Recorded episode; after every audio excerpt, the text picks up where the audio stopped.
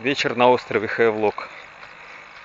Мимо проехал авторикша, а впереди идет местный житель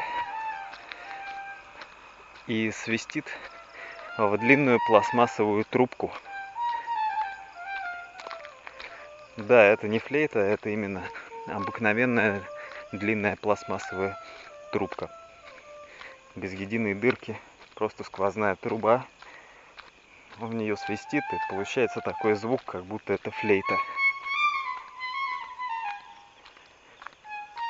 Я к нему не буду подходить поближе, потому что если подойду, будет сильно зашкаливать. Просто послушайте это.